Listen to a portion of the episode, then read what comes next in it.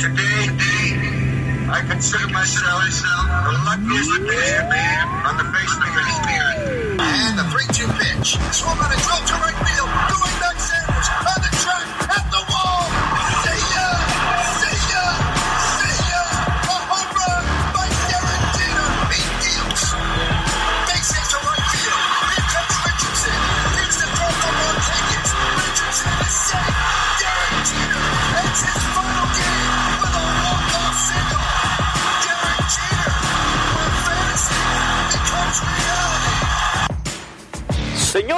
Y señores, ladies and gentlemen, ahora presentamos, now presenting, la semana de los bombarderos.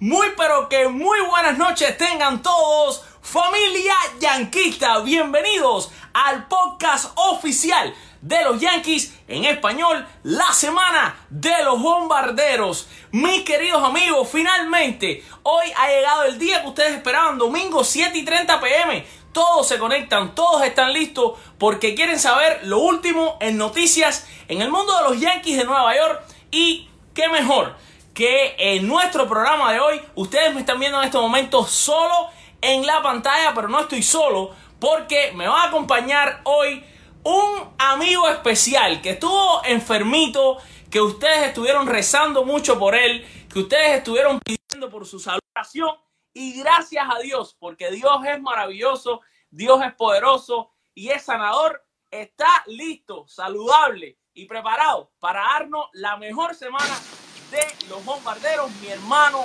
mi amigo y más que nada un yanquista de corazón, Octavio Ceguera. Octavio, buenas noches. gracias muchachos, gracias, gracias mi hermano, gracias, de verdad, para mí un honor pues nuevamente estar contigo y me dirás, eh, a mis espaldas el Yankee Stadium reviviendo pues para colocarnos en ambiente, hablar, ahí vemos a PowerPoint Boom, que eh, ya yo dije que no lo iba a llamar más así porque me ha demostrado que hay que hacer un zip y, y, ojo, no es para mí candidato manager, perdón, no es para mí el manager del año, pero es un fuerte candidato. No, no, no, para mí. No, no, no, no, todavía no. Primero que todo, gracias. Hay orado, junto contigo ese dolor de esa operación, hemos estado orando, así vamos a empezar, diciendo Bueno. el mejor manager de las grandes ligas del No. 2019, que no, es el manager del año.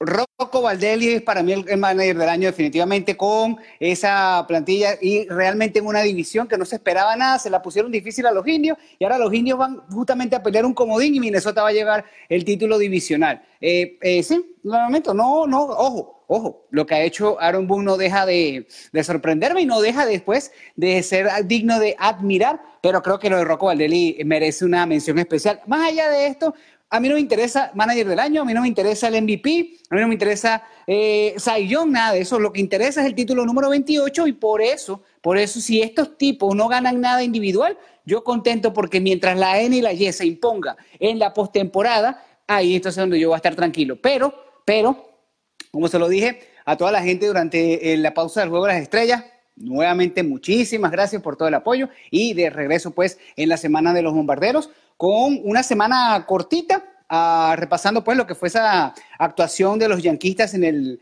en el Juego de las Estrellas, donde Masahiro Tanaka, que por cierto era el que ganó, bueno, lanzó esta tarde y se lleva la victoria, Rolly Chama se lleva el salvado, un inning, tres ponches ahí mismo y con mucho contenido que después más adelante vamos a estar compartiendo. De hecho, te adelanto, para los que no son yanquistas, para los que no son yanquistas, Javier Báez le manda un mensaje a los seguidores de la AA y lo, ustedes lo vamos a ver aquí en la, en, con las bases llenas. Javier Báez, porque su hermano, y lo, yo no sabía, su hermano está jugando la AA, en este momento están en, play, están en y bueno, y Javi Báez, eh, un ferviente defensor de la AA, este, le mando un saludo a ellos. También vamos a ver a DJ Lemegio hablando de la mezcla de las ah, nacionalidades en ese clubhouse, que para él no es la gran cosa, pero eh, eh, eh, es un muchacho bastante callado, pero no deja de ser pues interesante lo que dice Lemegio, Gary Sánchez hablando de su temporada. Eh, va, va- vamos a tener, bueno, videos de sobra y mucho más contenido pues a lo largo de esta semana. Ahí está la corte, de, la corte del juez. Alfred, por cierto, cuando venga, cuando vayas a Nueva York, ahí es donde te tienes que sentar. Eso, esos asientos no son tan caros. Eso de la corte del juez ahí en Está el bien, right field. Está bien. Siempre queremos ir como presa, pero también ir de fanático es rico. Tú, tú has Es mejor. ¿no? No, es mejor. probado hacer eso, ¿no? Ir Es mejor. así, olvidarte del trabajo y solo ir a hacer un fan más. Es mejor. Nunca se me va a olvidar la del juego del comodín del año 2017. Entré con la credencial, pero le había comprado entrada a la familia en el techo. Pues me quité la credencial, me fui para el techo y cuando di Gregorio dio ese honrón, yo no sé a cuánta gente le, le di hi-fi, abrazo y nada, porque no lo puedes hacer con la credencial. Entonces, Exacto. realmente es lo mejor. Entra, hace tu trabajo, tu dos innings, tu pregame, tu postgame, pero en los nueve innings, nada como disfrutarlo en las gradas, definitivamente. Fíjate, fíjate, fíjate, porque estoy contento de tenerte, estoy súper contento, pero llegas aquí encendiendo llamitas y haciendo cositas. Eh, En primera, mira, no vamos a discutir, discutir tanto los hermanos del año porque hay muchos temas donde andar y todavía ese tema lo podemos discutir más adelante, Ok. cuando la cosa avance un poquito más. Pero ahora hay una cosa que tú estás diciendo ahí que es muy, muy interesante y era el tema de Chapman cerrando el juego de estrella.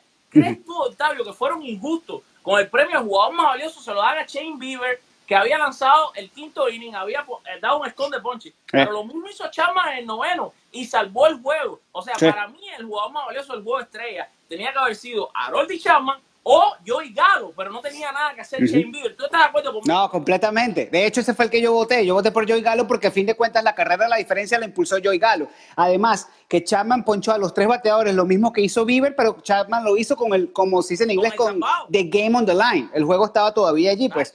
Eh, con- lo hizo con una situación de salvado, lo hizo en una situación más de apremio, y sí. Yo creo que, y, y te digo una cosa, eh, había visto premios parcializados en el pasado. Por ejemplo, el último MVP de, bueno, el MVP de Mariano Rivera en el 2013, estamos de acuerdo que fue porque era su último juego de las estrellas, lanzó en el octavo inning y se lo dan. Y eso me pareció completamente parcializado. El año pasado, lo de Bregman me pareció que pudo haber sido eh, legítimo, pero no, nadie anticipó que eh, el premio se lo iban a dar a Shane Bieber. Nadie, nadie anticipó más allá que fue el mejor momento porque la afición se estuvo de pie, porque fue un momento donde se cayó el estadio y yo no sé, eh, obviamente, bueno, Major League Baseball quedó muy complacida eh, con, con lo que fue la organización.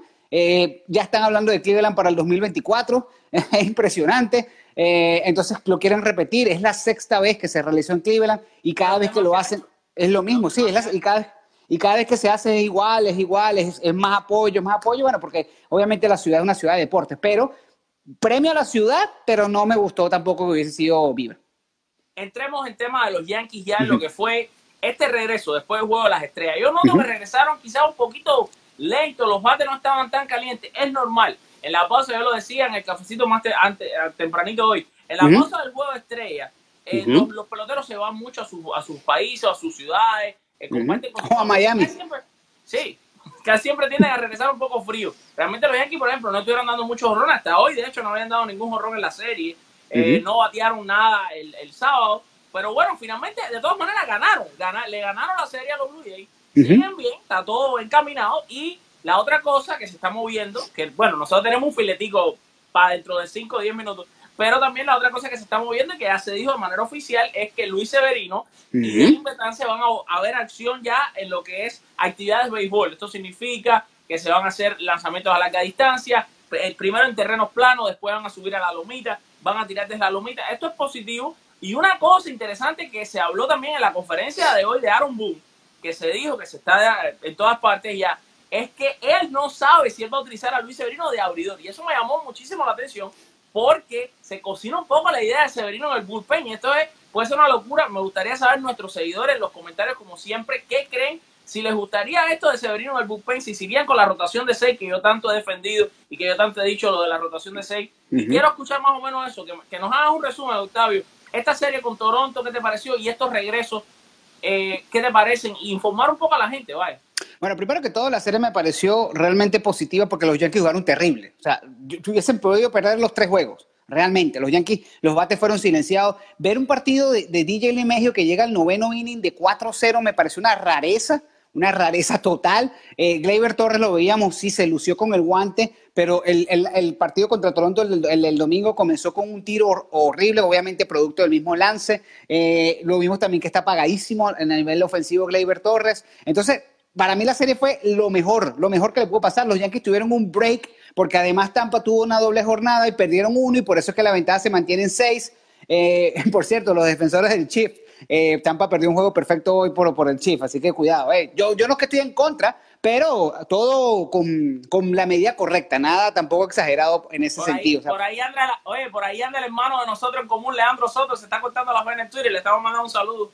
Un abrazo a Leandro. Y Ricardo Montejo casi lo defiende. Entonces, por eso hay que tener un balance, hay que tener un balance. Pero entonces sí, la serie para mí contra Toronto lo mejor fue haber robado la serie, porque realmente, de verdad, eh, el picheo estuvo a la altura, Jay Happ estuvo muy bien, el bullpen. Adam Otavino yo creo que hay que mandarle una sesión de terapia, porque yo no sé si ese muchacho se está poniendo más presión de la que tiene. Todo el mundo sabe lo que Adam Otavino puede hacer, pero no sé si es que se está exigiendo más de la cuenta creo que el que está respondiendo, estamos, y no lo quiero eh, empavar o que caiga una mala racha, es el señor Zach Brigham, que creo que, que, está haciendo una garantía cuando está entrando, me parece que tiene un buen dominio de sus picheos. Por favor, a los amigos que nos siguen, eh, eh, quítense esa palabrita de comando, comando no existe, es dominio. Cuando dicen command, es dominio, dominio, manejo. Pueden decir manejo, pueden decir dominio. Comando, eso suena cuando dicen la parada, la parada para celebrar a, a los campeonatos. Que dicen, no, que voy a la parada del hit. Imagínate, no, no, no, no, no, no, no es ninguna parada, o sea, desfile.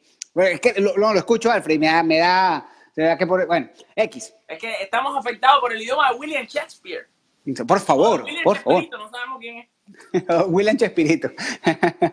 Ahora, eh, lo, lo, entonces lo que te quería decir es, la serie buena, lo, algunas deficiencias sí, me parece, me encanta ver a Aaron Josh dando sencillo, me encanta porque realmente eh, eso quiere decir que está en la zona, que está seleccionando bien los picheos y además de todo esto, sí, bueno, le pagan para dar honrones, pero también te pagan para que seas, eh, que impulses carreras y las carreras las puedes traer con sencillo. Si le estás pegando bien a la pelota, vas a poder, los honrones van a estar llegando en su momento. Y eh, Edwin Encarnación, bueno, tuvo ese, ese breakthrough ese, ese, turno importante, respondió a la hora buena y bueno, si esas son las funciones que van a tener, por allí muy, pero muy positivo. Del lado de los regresos, eh, yo creo que lo de um, Severino en el bullpen va a ser por las primeras semanas que esté de, vuelta. Lo va a ser por las primeras semanas, quizás Aaron Moon lo va a tener. Eso sí, de Severino se había hablado, lo habíamos adelantado aquí, que no tenía fecha de regreso, inclusive se pensaba que no volviera este año justamente porque ha tenido mucho, pero mucho sombra, mucha sombra, eh, todo lo que le sucedió, los reportes médicos, las confusiones, la diferencia de versiones entre Cashman y entre él mismo. Entonces, eh, lo van a tener demasiado cuidadoso, van a llevar mucho cuidado a... Um, el plan con Severino, entonces no me sorprende que vaya a venir el bullpen por un tiempo. Además que, además que el bullpen puede venir justamente en esta aplicación del opener. Abre Chad Green, lanza dos entradas y ya Severino viene el bullpen y lo tienes ahí por 4, 5, 6 hasta 7 si es posible y, y, completa el juego. Entonces no sabemos, pero me parece que es una buena transición.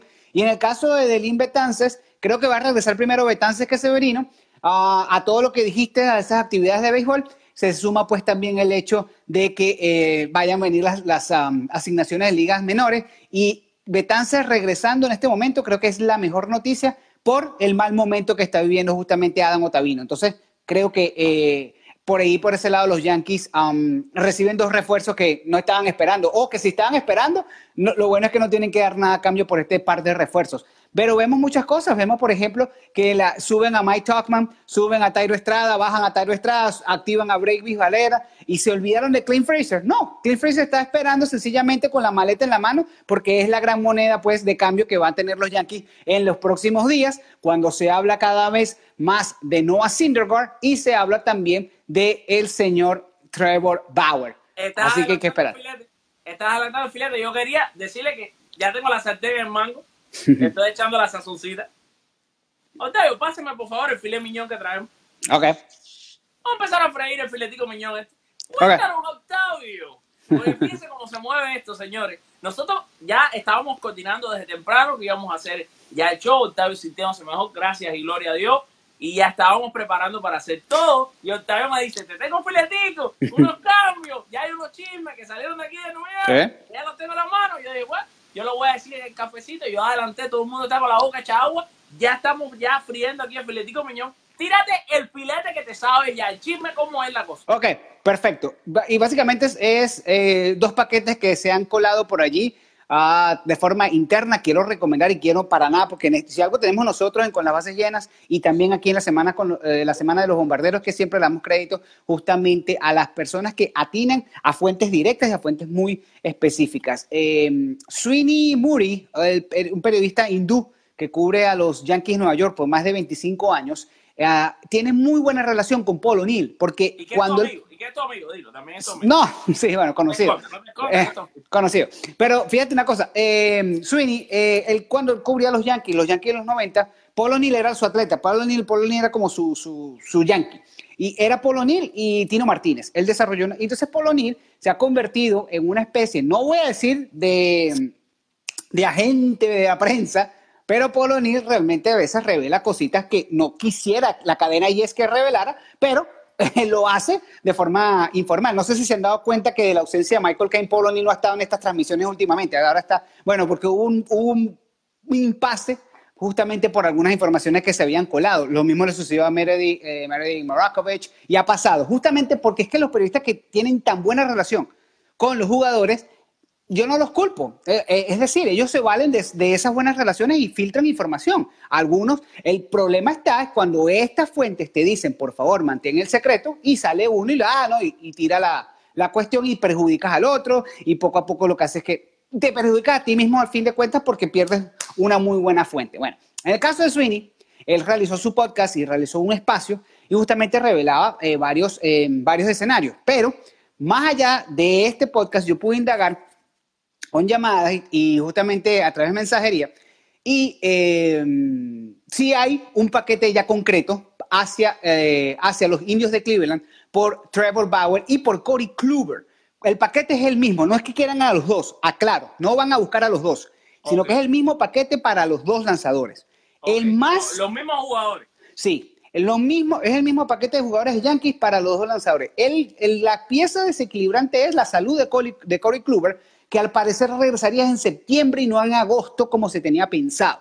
Entonces, por ese lado que es la piedra de tranca. Los Yankees tendrían que esperar. Ahora, dame a Corey Kluber en septiembre, pero todos los días, porque yo sé lo que ese tipo me trae. Ese tipo me trae dos premios a Guillón, porque ese tipo en la Serie Mundial del 2016 fue un caballo, porque, porque ese tipo me va a a mí por lo menos 10 cada partido, cada salida. O sea, dámelo, dámelo, o sea, realmente. Pero eh, eso es lo que tiene que esperarse allí del lado de los Yankees. ¿Qué hay en ese paquete?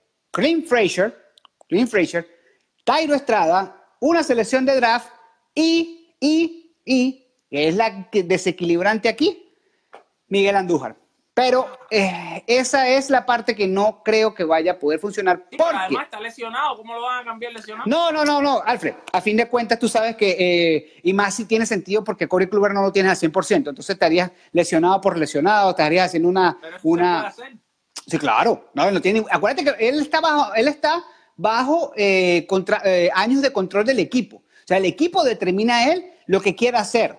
Él no tiene por qué, o sea, tú lo puedes, él- tú lo puedes ofrecer en un paquete y el que lo vaya a agarrar lo toma lesionado o no lo toma lesionado.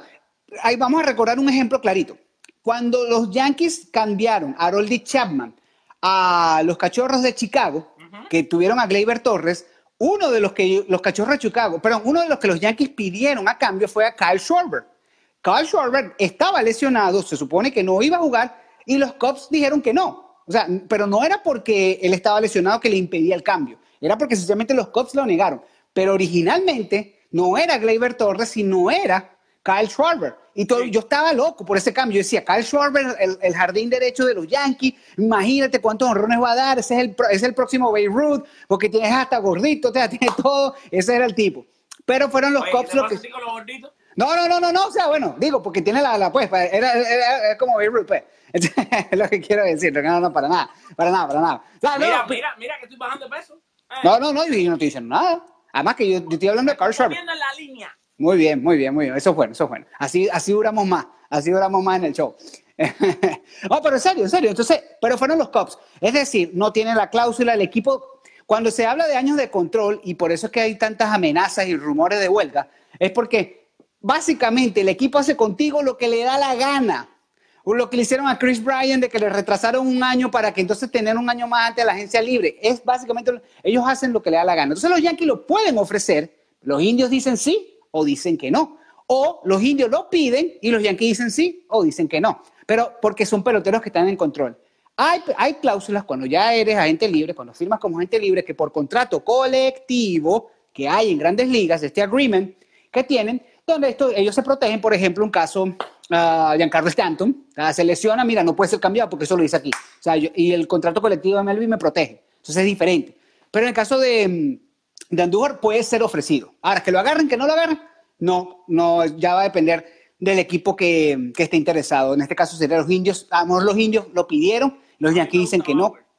Yo sé que a ti te gusta Cruz, pero por lo- a mí me, me- me asusta lo de la lesión. A mí me gusta Bauer. Yo pienso que es un pitcher bastante, vamos a decir que está bastante curtido. eh, tiene mucho el, el famoso spin rate, que es una cosa que se ha hecho tan popular hoy en día, que es la cantidad de revolución a la que se le mueve la bola. O sea, a mí me parece Bauer bastante interesante. No sé si dar tantos jugadores por él. Yo, por ejemplo, yo haría, quizás no pondría a Andújar en ese cambio y quizás pondría en ese cambio a lo mejor a, a James Adams, pero es que nadie quiere a James Adams porque ha tenido una mala temporada en ligas menores. Quizás Albert Abreu, pero ahí estarían dando demasiado.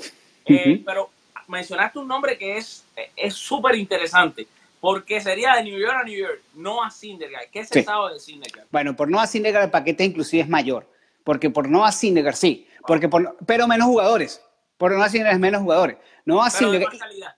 pero de más calidad. Porque sigue siendo Clint Fraser. Clint Fraser está allí. Es que Cliff Fraser tiene que salir, ya lo hemos explicado. Sí, sí, sí. sí. Gracias a ti mismo supimos, no hemos dicho exactamente lo que es, porque no vamos a, Claro. a decir lo que pasó porque no ha salido oficial y no. Obviamente, no. Y no va a salir, Alfred. no, y no va a salir. Solamente podemos... que no lo quieren a los Yankees, ya. Exacto, exacto. Solamente, y es, un, es completamente conocido. no- No, no, no, no. O sea, los detalles no los revelamos, lo sabemos. Alfred lo sabe, yo lo sé. eh, pero hay que decirlo que no, hay un descontento de, de los Yankees con Cliff Fraser por una situación con la prensa y por unas palabras que él dijo en el clubhouse. Ya. A un compañero, ya. Eso, Así de sencillo, así de sencillo. Entonces, eh, eh, Clint Fraser sigue siendo.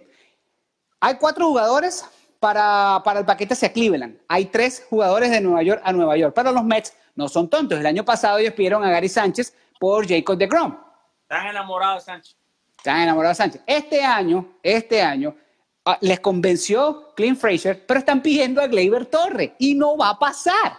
Los Yankees no van a dar a Gleyber Torres. Entonces, en el mundo ideal de los Mets, en el mundo ideal de los Mets, ellos agregarían a Robinson Cano en la ficha. Pero eso no tiene sentido para los Yankees porque si algo fue algo, no, no, no, mira, la situación tú te dices, bueno, Cano, ganador de la Serie Mundial, le queda algo en el cartucho y me traigo a Syndergaard, pero me voy a aprender de Gleyber Torres ahora. No, o sea, yo no la veo como... Y el tercer jugador, y el tercer jugador, que es quizás un poquito eh, irrelevante porque no, no le veo tanta, tanto peso, pero bueno, eh, es parte también pues de, de este paquete que está a- de, de Nueva York a Nueva York, es eh, del Betances. Porque Delin Betances, pero ahora una cosa, los medios no sé por qué pedirían a Delin Betances si justamente tiene el, año que viene, o creo que un año, sí, el año que viene es agente libre, algo así, ¿no?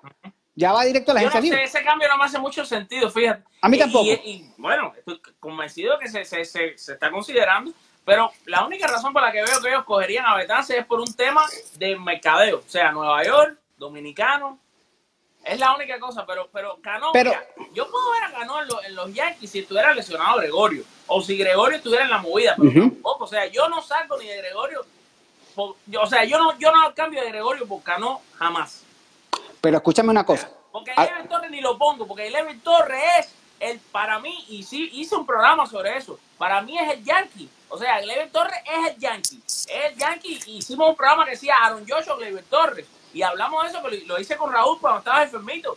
Es Gleyber Torres, esa es la cara de los Yankees por edad, por talento, porque no hemos visto ni siquiera el 50% de ese muchacho. O sea, Gleyber Torres es intocable. Intocable. Yo- yo no te lo discuto. Gregorio me quedo con Gregorio. No, yo no te lo discuto, pero ahora escúchame una cosa.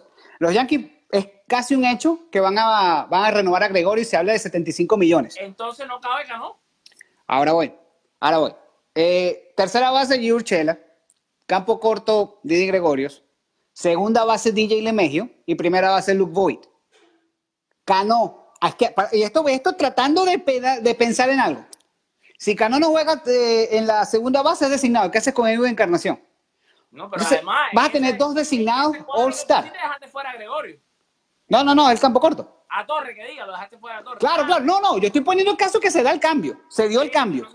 ¿Qué haces con dos designados All-Star en caso de Cano y el caso de...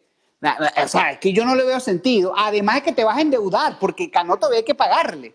Y los Mets eh, ofrecen a Cano pero no ofrecen, ofrecen pagarle parte del sueldo, le, dejan la otra parte gorda a los Yankees. Entonces, no veo sentido. Los Mets están jugando a, a una, una, carta de desesperación de los Yankees, bueno, porque obviamente ellos también recibirían a, a Noah Syndergaard.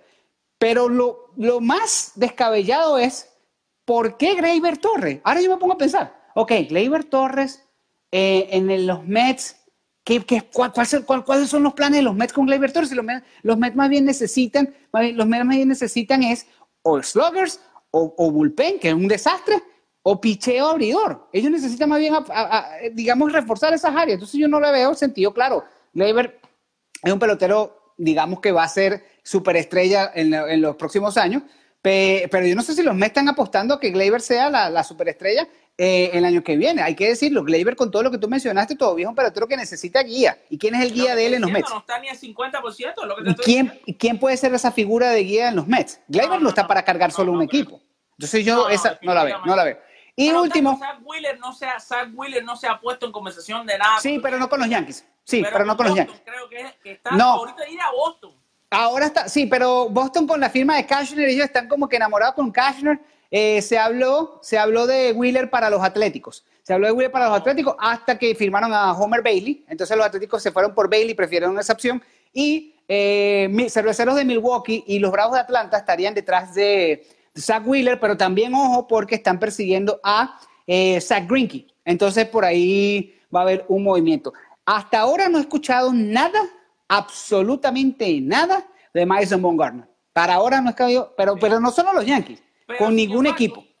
Sí, pero sin embargo, hoy por la mañana salía un artículo en mlb.com que daba la lista de ocho lanzadores que pudieran estar en la movida y ponían como front runners de Madison Bumgarner a los Yankees, lo que a mí me pareció raro. Sí, y una cosa que sí leí ahí, que me pareció interesante, es que ya no sale como front runner por Stroman los Yankees, sino que salen los Phillies. Tú has escuchado, Octavio, a nivel de pasillo en Yankee Stadium, en lo que se mueve. En juego estrellas. De, las informaciones que, que tiene. En juego estrellas, sí. Bien cerca.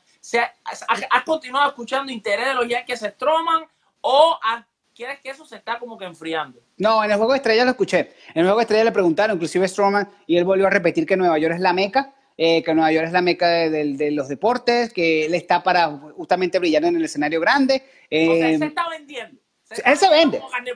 Él se está vendiendo, se está vendiendo, sí, él se está vendiendo. Él, quiere, él quiere justamente eh, competir allí y, ir a Nueva York. Es más, él mismo dijo, soy de Nueva York, entre otras de las cosas. Entonces, él, se está vendiendo, se está vendiendo bien, ah, pero ojo porque los Phillies pueden ser bastante agresivos. Los Phillies se les escapó la división se les escapó con los Bravos de Atlanta la división, en mi opinión. Los Bravos están jugando una pelota espectacular y creo que solamente van a mejorar. Lo de Ronald Acuña es algo superlativo. Creo que las la presencias veteranas de Josh Donaldson y Freddie Freeman, no dice Freddie Freeman un veterano, es un muchacho que todavía tiene mucho que dar, pero bueno, es veterano por, porque llegó joven pues a, a esa organización y realmente ese, ese, equipo va a mejorar, ese equipo no va, no va a bajar el nivel. Eh, podrá bajar Minnesota, podrá bajar eh, Colorado, que está peleando comodín, pero Atlanta no va a bajar el nivel. Entonces Filadelfia tiene que buscar como sea armarse hasta los dientes y sí, eh, la, solución puede ser Marcos Stroman. Otro que salió de la ecuación es Max Scherzer. Los nacionales están en el comodín, no van a salir de Scherzer, olvídense de Scherzer. Ah, no. lo pueden olvidar si quieren. Sí, no, no, ya, ya con los nacionales ascendiendo a esa posición de comodín, no van a estar saliendo pues de, de Scherzer. Y eh, una última, una última opción. Dale, que estoy calentando el bate. Sí, yo sé, yo sé, yo sé, ya te vi. Una última opción que me llamó bastante la atención, porque tiene que ver con los Miami Marlins. Sí, sí, sí, sí, sí, sí. al parecer... ¿Estamos hablando de bueno, al parecer quieren subir a grandes ligas al derecho venezolano Pablo López. Y es un paquete que los Marlins no piden nada, mucho cambio, sino los Marlins estarían conformándose con selecciones de draft y con Tairo Estrada. O sea, van a seguir para la reconstrucción, Tairo Estrada, eh, pero hay que verlo porque una de las cosas que supuestamente, y, y, la gente que está en Miami sabe esto mejor que yo, pero una de las cosas que se habla es que los Marlins tienen a Pablo López como su baja en la rotación con Yamamoto y con el zurdo, Kyle Smith. Entonces yo no sé si ellos vayan a soltar a, a, Pablito López si en un intercambio. A Pablo López, eso es un golpe duro, porque Pablo López yo pienso que podrían construir la rotación, incluyendo la aire en el futuro. Este muchacho es súper joven, súper bien preparado, es un muchacho bien especial. Y déjame decirte que si ellos quieren proceder con eso, a mí me interesaría tener ese jugador en los Yankees, quizás por encima de hasta el propio Trevor Bauer, si te pones a pensar, porque es un muchacho joven. Sí. Le va a costar muy poco a los Yankees, aunque los Yankees son de los que no quieren tampoco dar los picks del draft. Es que los No, quieren dar nada. Los lo que tiene atractivo- del- del Lo que pasa es que lo que tiene atractivo López en todo este caso es que va a estar bajo control de los Yankees. Eso es lo que tiene atractivo. Que es un pelotero que después van a controlar ellos, como ellos manejan, como ellos lo quieran hacer, y eso va a ser eh, interesante. Así que bueno, parte de la actualización, lo bueno es que regresan, sí, ya te veo, ya te veo, yo voy a lanzar, voy, voy con todo, voy con todo, no voy a estar hoy eh, con pañitos tibios. Ven duro. Ven Ok, duro, que pues. ya sabemos que estás bien ya. Ya puedes tirar duro. ya. Tres, dos, uno. Ok, así que bueno, esas son las actualizaciones. Eh, no, como decía anteriormente, bueno, para ir recapitulando, eh, vamos a después a estar debatiendo más el tema del manager del año, eh, lo, lo lo- lo que sucedió, lo que puede suceder en esta jornada. Alfred, si tienes el calendario a la mano, ahorita no lo tengo, se me, se me escapa, tú Ahí lo está. puedes buscar, tienes todo allí, para, para quizás dar un preámbulo de lo que viene en el sentido de los Yankees en, esta, en estas próximas series, ah, ya la segunda mitad de la temporada. Eh, eh, la eh, ¿Viene la carretera ahora o el equipo se mantiene en casa? Porque lo que sí tengo, no tengo claro eso que viene ahora esta semana para los. Yankees. Tampa en casa por cuatro juegos. Esta serie es Esta es la serie que decide, ¿no? Esta es la serie que decide la división. Ok, Después Colorado visita a los Yankees, tres más. Así que los próximos siete juegos en casa. Y de ahí se van a una serie difícil, que va a ser tres en Minnesota y después cuatro en Boston. ok. Gracias. Oye, Boston es jamoncito. No, no, no. Y Minnesota es otro jamón. ¿O es que se le olvidó que Minnesota... Sí. No, escúchame, Alfred, cada vez que Minnesota llega a los playoffs yo estoy contento, porque en el 2009 llegó Minnesota y los Yankees lo barrieron. En el 2003 llegó Minnesota y los Yankees le ganaron la serie y fueron a la serie mundial. O sea, para mí que Minnesota juegue buena pelota, eh, por motivos de, su- de superstición, yo me alegro, porque yo sé que los Yankees van a ir, y además que Minnesota se acompleja con los Yankees, hay que decirlo, les juegan completamente distinto a otro equipo. Eh, esa serie con Tampa, para mí decide la, la, la división, no me gustó, a mí no me gustó el final de la serie eh, contra Tampa en Tampa. No me gustó porque ellos dividieron, y yo hablaba de eso con Gary Sánchez, y él decía, mira, ganamos dos, pero pudimos haber ganado tres.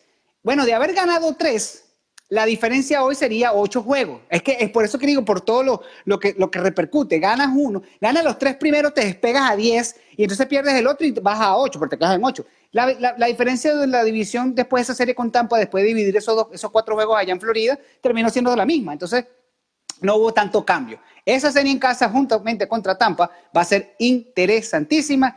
Eh, los Rockies de Colorado van a ser una piedrita en el zapato, Alfie, y de, de una vez creo que esa serie la vamos a perder. De una vez te digo. Wow, ¿en no, serio? no, no, es que es una cosa, porque ese tipo, mira, ellos tenían cuatro peloteros caballos en el juego de estrella. Dal, uh, Blackmon, que es, que es el jugador que yo quisiera ver vestido de raya, para mí ese es el centerfield de los Yankees. Sí. Brother, si yo pudiera escoger uno, uno de esta era, para mí es Blackmon. Es que Blackmon es el centerfield de los Yankees soñado. Tiene la arrogancia. Me diste una idea, me diste una idea. Yo quiero que nuestros seguidores nos pongan en los comentarios cuál es su Yankee soñado que esté en este 2019 en otro equipo que no Ok. sean los bombarderos. Vamos a leer los comentarios, eso está interesante. Pusiste Va- buena. Esto genera, esto genera comentarios. Repito la pregunta. ¿Cuál es su Yankee soñado en el 2019 actual que esté jugando en otro equipo? Y respondo, para mí, el mío, mira, y se lo decía nuestro amigo Daniel El Chino Álvarez cuando lo vi en el Juego de las Estrellas. Este tipo es el centerfield de los Yankees soñado, porque tiene la arrogancia, la personalidad fuerte, es irreverente, o sea, no presta atención. Es un DJ Lemegio con barba. El tipo no le, no sé, esa depresión, eso no le pega. El tipo se juega natural y bueno, este, y, y retomando lo que te decía, con Colorado es un equipo que batea muchísimo y con este tema que nuestro amigo Verlander soltó de las pelotas y que Masahiro Tanaka también dijo que la pelota se sentía diferente, creo que va a ser una serie de Colorado bastante ofensiva, además que no podemos ignorar que cada vez que Nolan Arenado se para allí va a ser una amenaza. Te voy a. Dijiste el mío, ese es el mío. ¿Ah, Ese serio? es el tipo que yo soñaría en los Yankees. Claro. Pero a ese le pusieron billete, Alfred. Esa es la base de grandes ligas sin discusión. No, no, y te respeto tu sueño, el problema es que Blackmon todavía tiene la posibilidad, en Arenado ya le pusieron el billete. Sí, claro, eh, estamos soñando, Octavio, estamos soñando. Y hablando de soñar, te voy a decir que el domingo pasado, que tuvimos al bateador emergente de lujo que traemos, de Raúl Ramos, fíjate lo que hice con él, que a lo mejor esto te parece interesante. Le hice preguntas nada más de una misma temporada. Todas las basé, los tres strikes, en 1961, que por cierto lo ponché, porque le dije que iba a tirar duro y estaba a 102 millas, lo ponché, pero reventado. Le metí, de hecho, hicimos hasta un extra strike y también le, le, le- le tiré el strike. Pero es raro porque él estaba, él estaba en el estadio en esa serie. Eh, de- no, pensé que no había visto el video, de- ahí se lo dije. Y me dice, cuando fue allá el segundo tema, me dice, viste, yo no estaba en el estadio. Y le dije, no, lo que pasa es que tú eras un niño pobre y no estabas ahí, estabas arriba y no pudiste ver bien lo que pasó. Tú sabes que con esa, tú sabes que con eso del 61 se creó una mentira muy famosa en Nueva York, que era que todo el mundo dijo que estaba en el estadio cuando Roger Mary dio el home run. Y había que, entonces le obligaron a la gente a que mostrara la, la entrada. Y más de dos millones de personas se cayeron. Y todo el mundo decía, bueno, pero ya va. hay más de dos millones de personas diciendo que estuvo en el estadio y el estadio tenía capacidad para setenta y pico mil. ¿Cómo es entonces la gente tuvo que mostrar la entrada. E inclusive el alcalde, Rudy Giuliani, tuvo, fue uno de los primeros que dijo, aquí mi entrada, y tuvo que retar a varios a que mostraran la entrada. Vamos a retar entonces, hablando de reto, vamos con los tres strikes de esta semana. Ya puedes tener una edición más de la semana de los bombarderos. Eh, bueno, lo que te decía la defensa, este error de, bueno, gracias a Dios esto no costó. Gracias a Dios estos errores que vimos hoy no costaron. Gracias a Dios. Vamos ahora pues, el primer strike. Primer strike. Primer strike. Conocimiento general. Conocimiento general. A la derecha, voy a la derecha. Ok, a la derecha. ¿Cuál era la pareja de doble plays de los Yankees de Nueva York en la temporada 1999? Eso es fácil. ¿En serio? Claro, Derek Jeter y Sean Nobla. ¿En serio? Fallé. ¿En serio? ¡Eh! Este es tricky. Pero claro, oh no, Sean Nobla jugaba a left field. Eso fue en el 2000. No, entonces era Nobla y Derek Jeter, ok, dale, tírame el strike. No, no, no, no, no, sí, la pegaste. Pero ¿qué es lo que quería ver? Porque esa es la otra, que tú dices muchas cosas y tienes que estar seguro. Ojo, ojo, ojo, ojo, ojo, ojo. ¿Qué es esto? Esto es bullying cibernético, esto es bullying, No, no, no, no, no, está bien. esto es La bullying pegaste. de un millennial. Lo único es que te tengo que decir es que cuidado, porque si la pregunta en el año 2000, ¿quién era la segunda base de los Yankees en el 2000? Año 2000 no era Soriano, No. era eh, José Vizcaíno. Oye, hubiese, hecho, hubiese hecho esa pregunta para ponchate. El nombre del Señor de los Anillos, chicos. Luis Ojo en la Serie Mundial. ¿Por qué se te olvidó? No, pero no era titular, no fue titular. No, yo te estoy hablando en el 2000, en la- cuando la serie. Hablo de las series mundiales, mi hermano. Serie mundial en el ok, ok, 2000. ok, Yo entendí la temporada, perdón, perdón. Ah, bueno, mala mía. Por eso, por eso. Repetimos. Entonces, está bien. Chuck Knobloch, Derek Jeter. Y lo que quería era que estuviera seguro con la pregunta. Ok, muy bien. Sí, pero Chuck- ay, me engañaste, me pusiste nervioso y todo. Casi que no voy a aguantar el bate y yo, Dios mío, no puedo ser. Epa, ¿qué pasó aquí? Había otra segunda base. No, no, no, no. Yo, los problemas de Charnabla de tirar a primera empezaron en el 2000. En el 2000, cuando Luis Ojo después lo Ahí sustituye. tuvo sus primeros problemas. Ya en el 2001 era crítico el problema Ya. que no podía tirar. Y llegó Soriano. Llegó Soriano justamente eh, para que después. Soriano fue la pieza de cambio en el año 2003 cuando llegó Alex Rodríguez Exacto. eh, a los Texas Rangers. 1977. Nombre del actor que interpreta a Billy Martin. ¡Ja, ja! Alfred. déjame decirte, déjame decirte que hizo una actuación espectacular. Muy buena. Y es descendiente de italiano. Muy buena. Y creo que el nombre es Joe, puede ser, pero el apellido, no. No, Mm. No, eh, strike, strike. Yo soy malo para los nombres de los artistas. John Turturro. John Turturro. John Turturro.